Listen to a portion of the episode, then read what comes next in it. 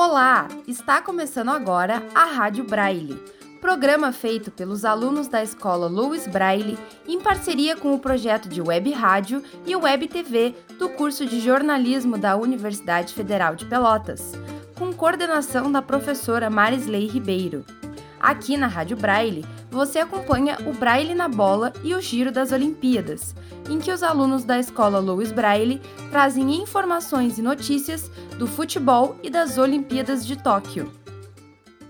No sábado, dia 30, o Inter empatou com o Cuiabá com 0 a 0 pelo Brasileirão. O time terminou com um jogador a menos após a expulsão de Moisés, por reclamação no segundo tempo da partida o, o Campeonato Brasileiro da Série A, o Grêmio perdeu de 1 a 0 e, e o, o Bragantino.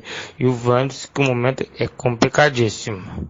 O Brasil de Pelotas anunciou Kleber Gaúcho como novo técnico. No jogo de sábado contra o Sampaio Correia, o Chavante perdeu de 2 a 1. Na classificação, o Brasil tem que lidar com a zona de rebaixamento. Rebeca Andrade garantiu duas medalhas, uma de prata, uma de ouro e, e, na ginástica. E ela só tem gratidão. No final de salto em altura, o ouro foi dividido por um atleta do Catar e outro da Itália. Os dois estavam empatados e decidiram dividir a medalha, em vez de competição. Além de competidores, os atletas já eram amigos.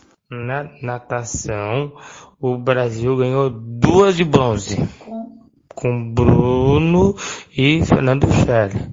No Rio não teve nada.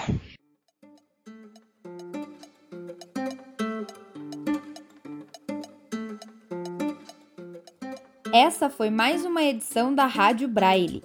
O programa tem vozes de Andréa Cardoso, Bruno Garcias, Eberson Caldas e coordenação da professora Marisley Ribeiro. Até o próximo programa!